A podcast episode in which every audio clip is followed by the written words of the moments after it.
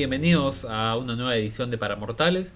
Em, hoy quería hablar un poco, seguir un poco con este tema medio de moda que es el COVID, que estamos todos súper empapados del tema y que además se escuchan muchos eh, términos bastante científicos, por decirlo de una manera, como por ejemplo la parte de los test diagnósticos. ¿no?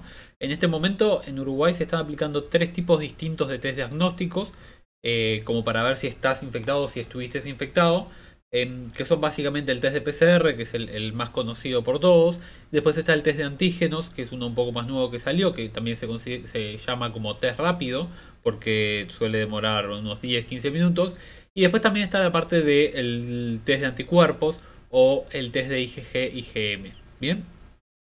Y para hablar un poco de estos, de, estos tres tipos de test, vamos a volver un poco a, los otros podcasts y refrescar un poco la memoria de cómo funciona el virus de COVID, qué es el ARN y qué son los anticuerpos, que son tres términos eh, que precisamos tener presentes para poder ver cómo funcionan estos tres tipos. En, dos de estos tres tipos, en el de PCR y en el test de antígenos, lo que queremos saber es si en, este, si en el momento que nos hacen el test estamos infectados y en el test de anticuerpos queremos saber si en algún momento estuvimos infectados no necesariamente que ahora estemos infectados, pero capaz que hace un, mes o un poco más estuvimos infectados con el virus. ¿sí?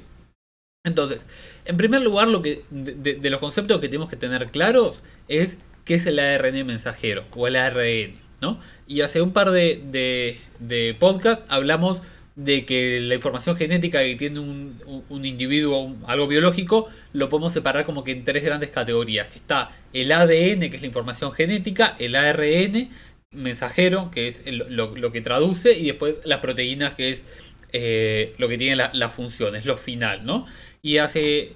Y, y poníamos una analogía de que el ADN vendría a ser como una editorial de libros, que tiene una, tiene una capacidad eh, de generar muchos libros, es decir, que tiene una base de datos con un montón de libros, que puede generar un montón de libros distintos, la editorial, y cada uno de esos libros que genera eso vendría a ser como el ARN mensajero, es decir, un pedazo de, la editorial la, lleva a, un formato físico que después eso puede ser llevado a los consumidores, por ejemplo a los estudiantes, y los estudiantes pueden generar un resumen a partir de ese, de ese, eh, de ese libro, es decir, pueden generar una proteína a partir del ARN mensajero. Bien, una vez que tenemos claro qué es esto, eh, podemos hablar un poco de qué es el, el, el, COVID. El COVID es un tipo de virus y dentro de los virus, en verdad los virus es es una categoría súper amplia porque hay muchos tipos de virus distintos.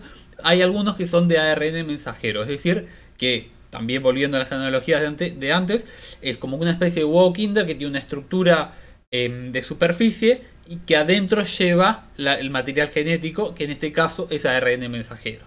Bien, volviendo un poco a la analogía de la editorial, es em, sería como si nosotros eh, tuviésemos un país lleno de, librerías, muchas librerías chiquitas, y cada librería tiene convenios con distintas editoriales, y de las editoriales empieza a vender los libros de las editoriales. Entonces, si, si lo hacemos en la forma más simplista posible, podemos tener que una librería solamente vende libros de la editorial del cuerpo humano, es decir, de todo nuestro genoma, todos los libros que tiene nuestro genoma dentro del genoma, de todos los ARN mensajeros que tiene nuestro ADN, son cada uno de los libros que puede vender la editorial.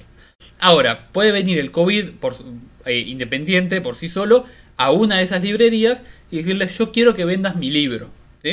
Entonces le va a dar el libro de la proteína S, que es una de las proteínas que tiene el, coronavirus, y le va a decir yo quiero que este libro compita contra todo el resto de los libros que tenés en tu librería. Ahora, si yo tengo solamente una copia del libro de la proteína S que me dio el COVID y tengo una copia, pero de todos los otros libros que tiene la editorial, y viene alguien, un cliente, a esa librería y quiere ver todos los libros que hay, es muy difícil que vaya a elegir el libro de, eh, del COVID, porque es uno contra 10.000 libros distintos que, hay por la vuelta. ¿sí? Entonces, una de las estrategias que tiene el virus es decir, bueno, en vez de darte una copia, yo te voy a dar 100 copias. Entonces vos ponerlo en todas las estanterías, hacerlo Em, o sea, que se vea mucho más mi libro que cualquier otro libro y eso va a fomentar a que los clientes cuando entren quieran comprar el libro de coronavirus y no comprar el libro de cualquier otro, otro ARN mensajero que genere el genoma. Entonces, si yo tengo más ARN mensajeros del coronavirus, es decir, que tengo más libros, es más posible que genere proteínas que vengan del ARN mensajero a proteínas que vengan del cuerpo humano. ¿Sí? Bien, esta es una de las estrategias que tiene el virus. El virus lo que quiere hacer es mostrar muchas copias de sí mismo, muchas copias de su ARN mensajero para que se produzcan proteínas. Ahora, si yo soy un jefe de Estado, por ejemplo, y quiero ver en qué, eh, eh, eh, si el coronavirus entró a, competir con, las editoriales en distintas librerías, yo puedo decir, em, bueno, voy a ir una por una en las librerías a ver en qué librería hay el libro del coronavirus. Porque el, coronavirus no va a estar en todas las librerías, es decir, no va a infectar todas las células humanas, va a infectar algunas células y a esas células le va a dar el libro de coronavirus para que venda.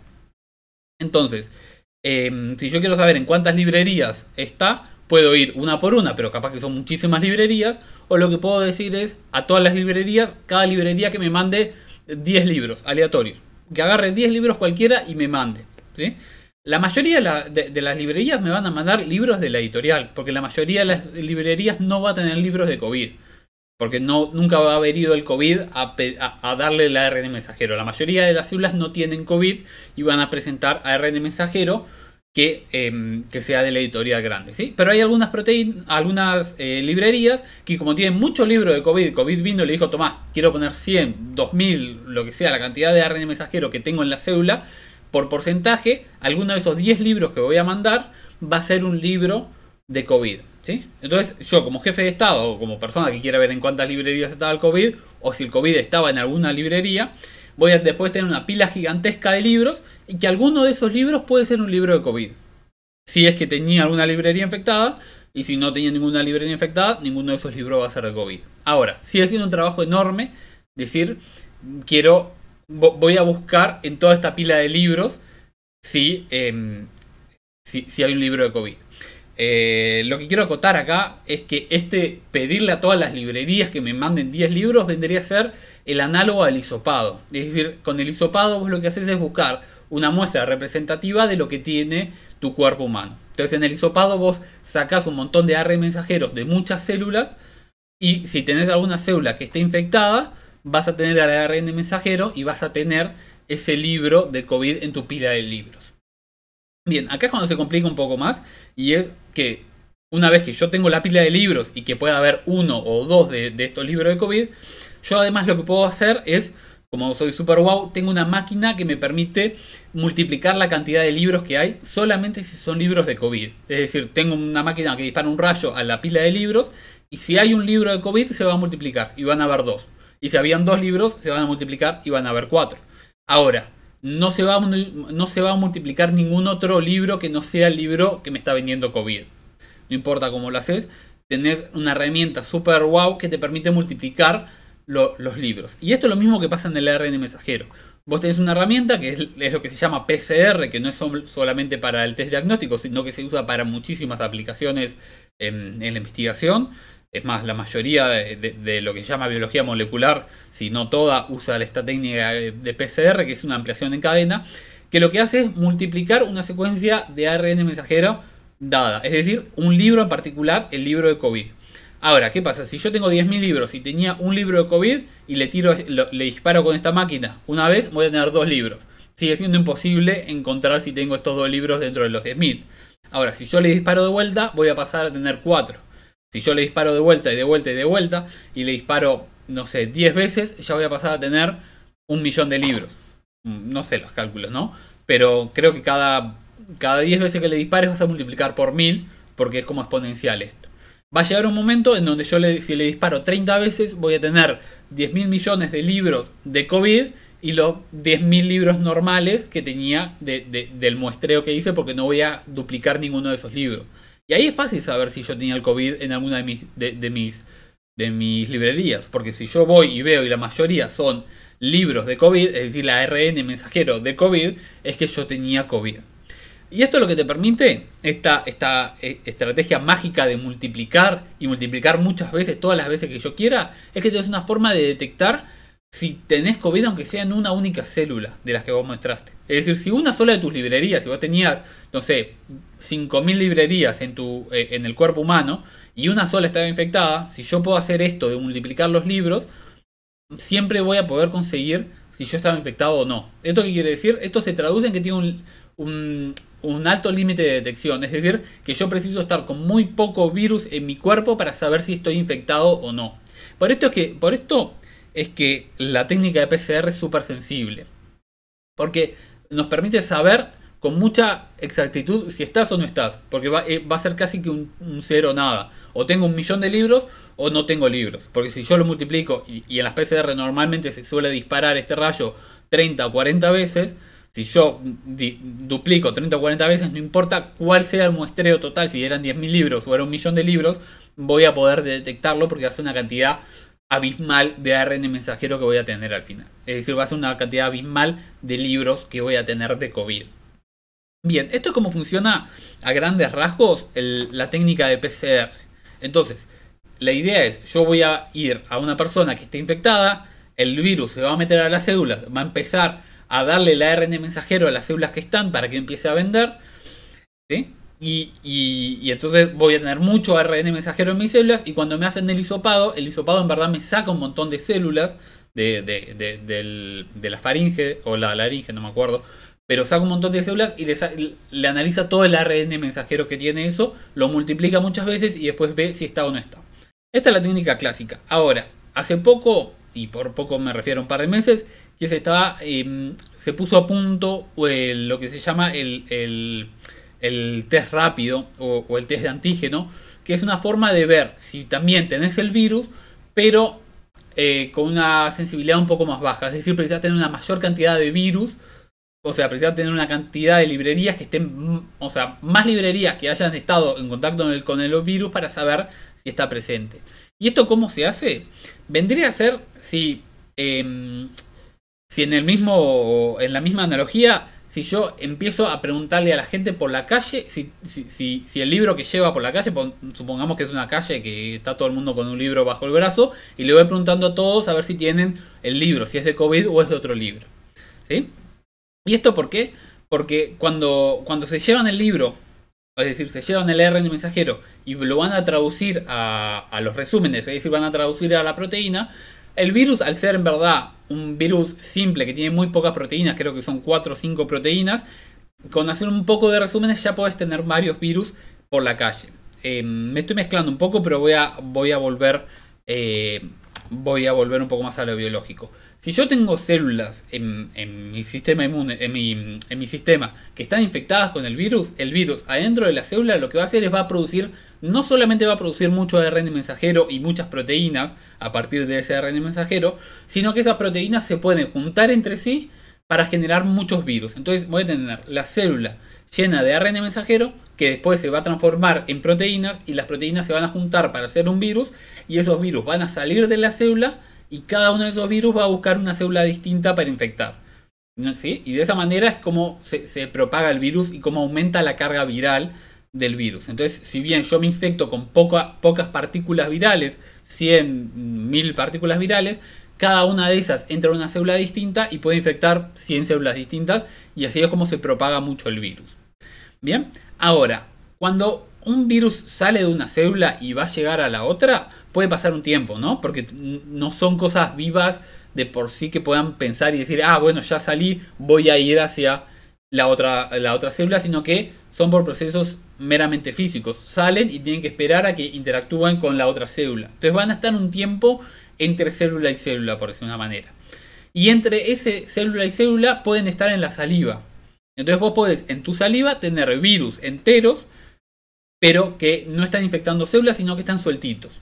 Y en la saliva se sabe que vive bastante tiempo el virus. Y por eso también es que precisamos las máscaras para evitar que las gotas de saliva o los aerosoles contagien a otras personas. Pero eso es anecdótico. Volviendo a la parte de saliva, yo lo que tengo es los virus ahí flotando en la saliva y lo que puedo querer hacer es detectar a ver si yo tengo virus. Ahora sí voy a detectar si tengo el virus, si tengo las proteínas del virus y no el ADN. Es decir, voy a ver si la gente tiene el resumen del virus del, libro que consiguieron y no si tienen el libro en sí. Bien, Y para, para saber si tienen esto, tenemos que pasar a, lo otro que quería comentar al principio, que es que tenemos que dejar bien claro qué quiere decir, eh, qué es un anticuerpo. ¿Sí? Que también el anticuerpo se, escucha mucho. Y el anticuerpo en verdad es, eh, es, una de las cosas más lindas que tiene el cuerpo humano desde mi punto de vista personal. Y es, es una proteína que tiene la capacidad de pegarse a otra proteína, pero muy específicamente. Es decir, si yo tengo una proteína que se me pega a una proteína del coronavirus, no se me va a pegar a ninguna, a ninguna otra proteína que no sea esa proteína. ¿Sí? Entonces, ¿esto que me permite? Me permite diferenciar muchas proteínas, muchas proteínas distintas con mi anticuerpo. Si yo tengo un anticuerpo que es un anticuerpo anti-COVID y yo lo enfrento contra mil virus distintos, solamente se me va a unir al COVID, porque es el único que tiene las proteínas que me generan que, me generan esa interacción. Lo podemos pensar un poco como el juego este de, niños, más, más, que niños de bebés, que es como que una caja que tiene una tapa con agujeros de distintas formas y que tiene que agarrar el triángulo y tienen que, hacerlo entrar por el agujero que tiene forma de triángulo y, el, semicírculo que tiene que hacer entrar por la forma del semicírculo. Es básicamente lo mismo. Los anticuerpos solamente se pueden unir a lo que tengan la misma forma. Entonces, si yo tengo un anticuerpo que es antitriángulos, solamente puedo unir triángulos. En este caso, que además eh, en, las proteínas existen millones de proteínas distintas, es como tener uno de estos juegos con una caja, pero que en vez de tener ocho formas distintas, tenga un millón de formas distintas y solamente una puede pasar por ese, por ese agujero. Bien, entonces, esta propiedad que tienen los anticuerpos no solamente me ayuda al cuerpo humano a, sobrevivir a infecciones, es decir, si yo tengo que matar al antivirus, al, coronavirus, qué mejor que algo que se me una específicamente al antivirus, y, eh, perdón, al coronavirus. Y, como veíamos en, los podcasts pasados, si yo tengo un virus que vendría a ser como el huevo Kinder y le pego cosas todo por arriba, todo por alrededor del virus, y el virus queda envuelto en anticuerpos, este virus después no puede interaccionar con las células, es decir, no puede entrar a otras células porque ya no puede tocar con las, con las proteínas del virus a las proteínas del, de, la célula porque tienen los anticuerpos en el medio. Hay algo que no lo deja tocarse. Entonces, con esta misma idea de que yo puedo generar anticuerpos contra cualquier proteína, yo puedo diseñarme anticuerpos que los puedo usar para lo que yo tenga gana. Y, después puedo agarrar un animal y producir anticuerpos en el animal o en una célula puedo producir anticuerpos y purificar y quedarme con esos anticuerpos en un tubito y después yo los puedo usar para lo que quiera. ¿Esto qué, quiere decir? En la práctica, por ejemplo, el test más, la, forma más conocida de ver esto es el test de embarazo. En el test de embarazo nosotros tenemos unos anticuerpos que son específicamente contra una hormona que es una hormona que se libera en las mujeres solamente cuando están embarazadas. Si no están embarazadas, en sangre eh, o en orina nunca tienen esa hormona, pero cuando están embarazadas empiezan a secretar esa hormona. Si yo tengo un anticuerpo que se une a esa, a esa hormona, en verdad preciso dos anticuerpos que se unen a esa hormona, no importa por qué, tienen que ser dos anticuerpos distintos, pero si yo tengo dos anticuerpos que se unen a esa hormona, lo que puedo hacer es en una, en una hoja, en un papel, que, básicamente el test de embarazo es una un, papel. Eh, en verdad los nuevos son un poco más distintos, pero los clásicos es un papel absorbente, que tiene que ser absorbente porque absorbe el pis, donde el pis se va a ir moviendo eh, a, través del papel a medida que, se empapa, se va moviendo el pis y si tiene la hormona se va a ir moviendo hasta que llega a una zona donde yo tengo anticuerpos pegados al papel. Entonces, si la hormona se acerca al anticuerpo, el anticuerpo va a unirse a esa hormona porque es específico, ¿no? Y si ahora, si yo tengo ese anticuerpo unido a la hormona y después tengo otro anticuerpo que se puede unir a, la hormona pero por otro lado, voy a hacer una especie de sándwich. Entonces voy a tener como que el pan de abajo va a ser un anticuerpo, voy a tener la hormona que va a ser el relleno, voy a tener el pan de arriba que va a ser otro anticuerpo. ¿Sí? Y esto es básicamente lo que es un test de embarazo. Ahí ahora, esa, esa unión de, anticuerpo, hormona, anticuerpo es de un color. Y entonces eso es lo que te da las líneas del test de embarazo. Si yo tengo las dos líneas, significa que yo pude generar este, em, este, este sándwich. Si yo no tenía la hormona del medio, mis anticuerpos nunca van a poder generar el sándwich si yo no tengo relleno. Entonces no voy a generar la línea. En el test embarazo vos tenés una línea que es un control que es para decirte si funciona bien o no. Y la segunda línea es la que te dice si estás embarazada, que es si tienes esa hormona el test de COVID em, de antígenos o, el test de COVID rápido, es lo mismo. Es un papel donde yo pongo saliva en un buffer para que sea un poco más líquida, para que pueda absorberse por el papel. Es una especie de papel de cocina, es decir, que absorbe mucho, que se va a mover hasta un lugar donde tenés fijos anticuerpos anti-COVID, que si está el COVID lo van a agarrar. Después le voy a poner un anticuerpo por arriba, voy a formar el sándwich y si formo el sándwich genera un color. Si genera el color es que estás infectado. ¿Esto qué, qué problema tiene? Que precisas mucho, mucho más virus em, para que se te dé el color que lo que precisas para saber si estás infectado con... Em, si lo haces con PCR, por ejemplo. Con PCR es mucho más sensible porque yo puedo multiplicar la cantidad de ARN mensajero. Acá en el de saliva yo no puedo multiplicar. Yo solamente puedo saber la cantidad, o sea, si tengo em, la cantidad que hay en tu saliva. Bien. Eh, y ahora, ya que hablamos un poco de los anticuerpos, está después el otro test, que es el test de, anticuerpos, que hay tanto de IgM o IgG, que, van a, si alguna vez vieron, van a ver que dice que te hacen IgM, IgG, que eso en verdad es un código porque hay cuatro tipos grandes de anticuerpos. Dos de estos es IgM e IgG. Y a grandes rasgos los IgM son los primeros que generas cuando te infectas.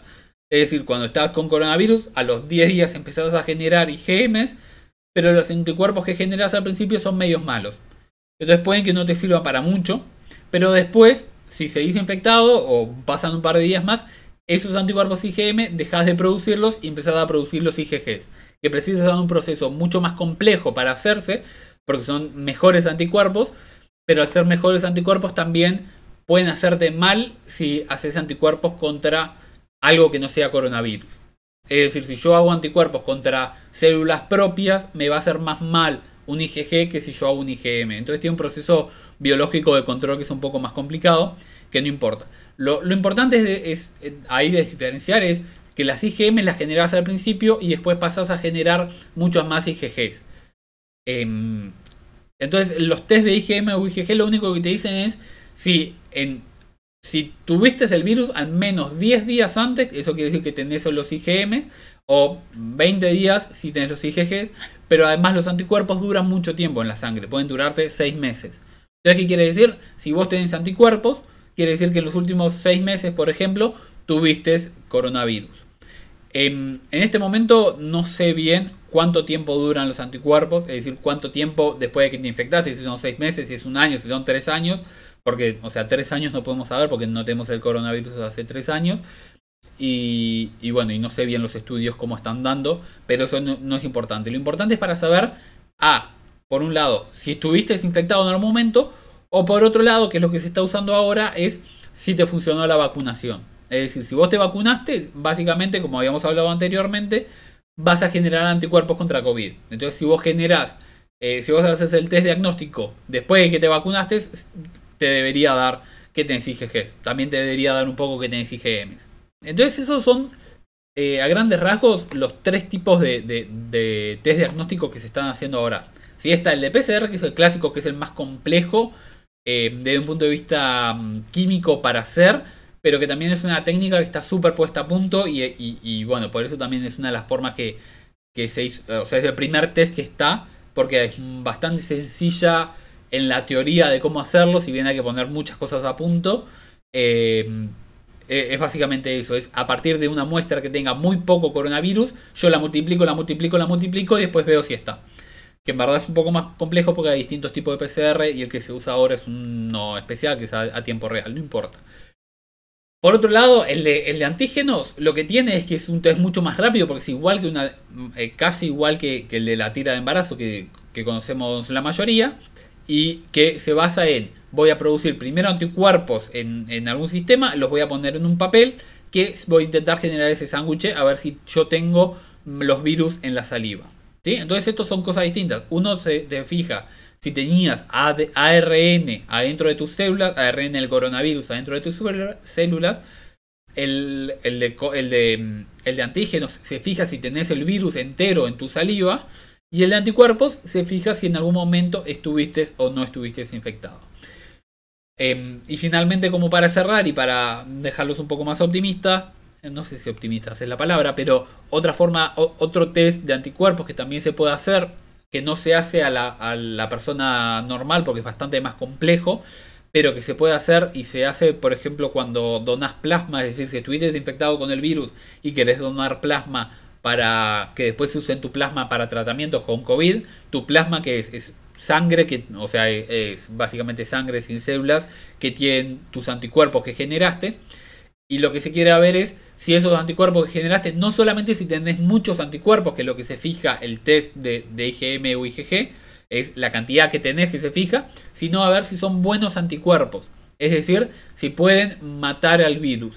El virus este se sabe que se muere por una forma que se llama neutralización, que es básicamente esto de pegarse todo alrededor del huevo Kinder. Bueno, esto me están haciendo una pregunta de si algunos test te permiten saber el nivel de inmunidad suficiente para proteger, y es básicamente esto que estoy diciendo, es un test de funcionalidad de los anticuerpos, que lo que te permite saber es si tus anticuerpos, los anticuerpos como dijimos, se pegan a las proteínas. Ahora, se pueden pegar a todas las proteínas del virus. El virus tiene sobre todo dos proteínas en la superficie, que es la, la, proteína S y la proteína N, que se van intercalando como, como las pelotas de fútbol, las viejas, esas que tenían los pentágonos eh, negros y los hexágonos blancos. Eh, o sea que, que precisas más de una que la otra, pero que con esa combinación puedes hacer como una esfera. Así es básicamente un virus, pero más, más complejo. Y vos podés tener eh, anticuerpos que se unan a la a la proteína del hexágono, eh, del hexágono blanco, por ejemplo, y que te permita cubrir enteramente al virus. ¿sí? Y si te, lo cubre enteramente al virus y no permite que se una a, otra, a las otras células, eso es lo que se llama neutralización. Es decir, el virus está neutralizado y los anticuerpos, los IgM o los IgG que vos generaste, son capaces de neutralizarlos. Ahora, capaz que vos generaste anticuerpos que solamente se unen a las partes negras y no te da para eh, cubrir la superficie entera del virus. Entonces, si bien tus anticuerpos se pudieron haber unido al virus, em, no son tan buenos para evitar que el virus igual infecte. Entonces vos tenés anticuerpos, pero no son buenos para, para, neutralizar. Esto suele pasar un poco con las IgM, que neutralizan menos que las IgG. Bien. En las vacunas lo que intentamos hacer es generar mucho IgG y mucho IgG neutralizante, es decir, que se una por completo y que no deje ningún hexágono ni pentágono libre del virus y que no tenga ninguna forma de escapar al, al, a, los anticuerpos. Em, creo que con esto quedó medio que claro cómo funcionan los tres tipos y, y solamente para comentar ahora por arriba, eh, que el gobierno cambió un poco la, estrategia de cómo hacer ahora el, el, diagnóstico si vos tenés síntomas o si estuviste en contacto con un positivo. Hasta hace un par de semanas lo que se hacía era si vos tenías síntomas o estabas, eh, estabas en contacto con un positivo te hacían PCR. El problema de la PCR es que como vos tenés que multiplicar muchas veces el ARN mensajero, tirarle el rayo ese que multiplica los libros muchas veces, cada una de estas, de estas multiplicaciones lleva un tiempo. ¿sí? Esto es lo que se llama un ciclo. Y entonces la PCR en total dura, eh, no sé, ponele, creo que son dos ahora creo que son 45 minutos. Normalmente una PCR de, de laboratorio dura dos horas. Creo que la del COVID la, las lograron reducir hasta 45 minutos, pero 45 minutos es solamente el proceso ese de, tirar el rayo para que multiplique. Tienes que hacer toda la parte de preparamiento de la muestra antes, que es hacer el hisopado, del hisopado sacar el ARN, que para sacar para quedarte solamente con ARN tienes que sacarte del tubito todo lo que sean proteínas, todo lo que sea ADN. Es un, es un proceso un poco más complejo. Para el test de, antígenos es bastante sencillo porque simplemente una muestra de saliva la diluyen en, agua o en un suero fisiológico y eso lo ponen en el kit. Por eso es que dura, demora 15 minutos porque eh, eh, es, nada, te hacen una especie de hisopado con un hisopo en, la boca y lo meten en un tubito que tiene agua y después esa agua la siembran. Eh, el test de, anticuerpos mm, puede durar un poco más, pueden ser un par de horas también, dos horas. No sé bien cuánto, a cuánto está optimizado para que sea el test de anticuerpos, pero como el test de anticuerpos no te dice si estás infectado o no, no es de urgencia, por decirlo de una manera. Entonces ahora el, proceso, el proceso que se hace ahora es, si tenés síntomas, que es el punto que es como más seguro de que tengas coronavirus, vamos a intentar hacerte PCR. Que por más de que dure, un poco más, como estás con síntomas, no vas a salir a la calle. ¿no? Vas a estar haciendo cuarentena o te vas a estar sintiendo mal y vas a estar sentado en, eh, eh, en cama, ¿no? Entonces, si, de vuelta, si tenés síntomas, sigue el mismo protocolo que se seguía siempre.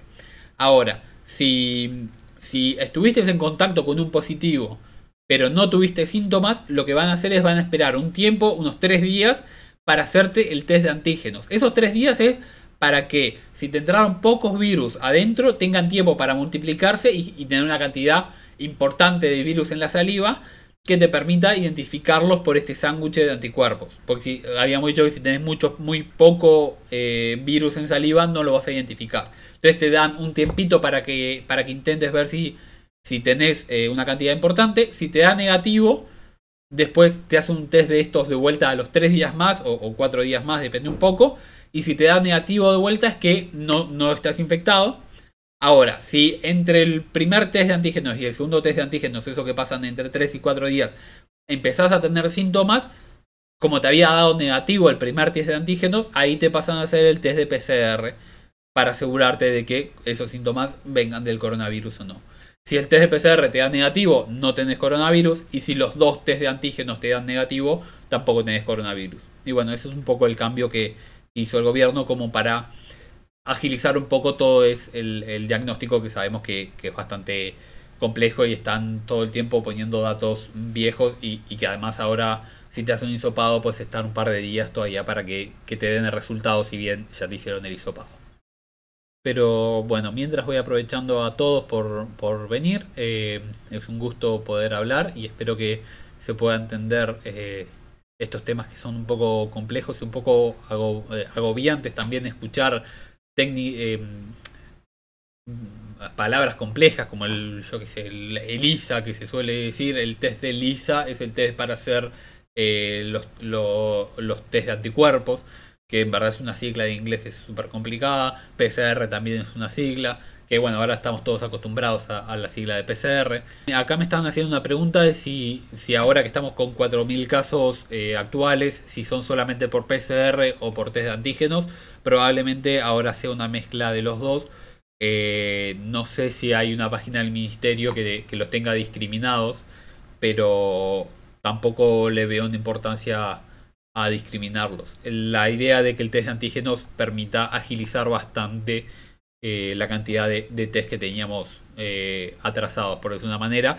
Y también decir que la parte del test de antígenos es bastante, o sea, demoró más en hacerse porque es más compleja el, desarrollo del test. Porque eso que te, implica primero generar anticuerpos para poder purificar los anticuerpos para después usar los anticuerpos en el test. En el test de PCR eh, vos podés pedir puedes comprar lo que se llaman primers, que son una, unas secuencias de, ARN que, se, que vos las, eh, las diseñás dependiendo de cuál sea eh, el, ARN mensajero. El ARN mensajero es un lenguaje que está compuesto por cuatro letras intercaladas, A, em, U, G y C. Y bueno, dependiendo de cómo estén mezcladas, o sea, cómo estén el orden de esas letras, igual que lo que pasa con las palabras, vos podés hacer un ARN mensajero u otro. Es fácil, o sea, es fácil generar con una máquina lo que llaman primer, que es una secuencia de, este ARN mensajero que te permite amplificar, pero no es fácil eh, producir anticuerpos. Es más, precisas producirlos in vivo. En, primero lo, lo intentas producir en, lo que es en cabra o, en caballo para tener una cantidad grande de, de anticuerpos y eso lleva un tiempo, porque además, si normalmente una vacunación que, es como generas anticuerpos, te demoran dos meses, o sea, un mes, eh, das primera dosis, un mes das segunda dosis y después al mes más o menos es que tenés los anticuerpos. Para hacer los anticuerpos para, para un ensayo es lo mismo, tenés que inmunizar y por lo general inmunizás en vez de dar dos dosis, das como tres o cuatro para tener muchos de estos anticuerpos.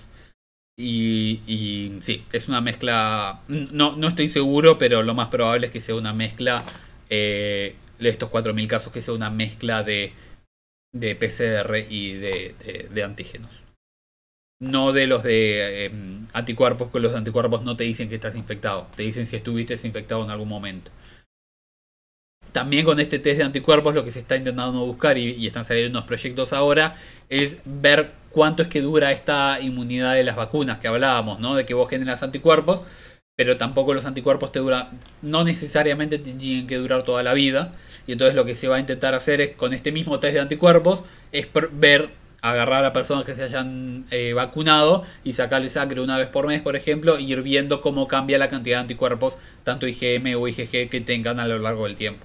Y ahí vamos a saber con esos test si necesitamos darnos una, una dosis dentro de un año, por ejemplo, si en el 2022 nuestros anticuerpos bajaron de un cierto umbral, vamos a precisar darnos una, una dosis más para estar por arriba del nivel que precisamos de anticuerpos. Muchas gracias a todos por venir, espero que hayan aprendido un poco algo nuevo y nos estamos viendo la semana que viene.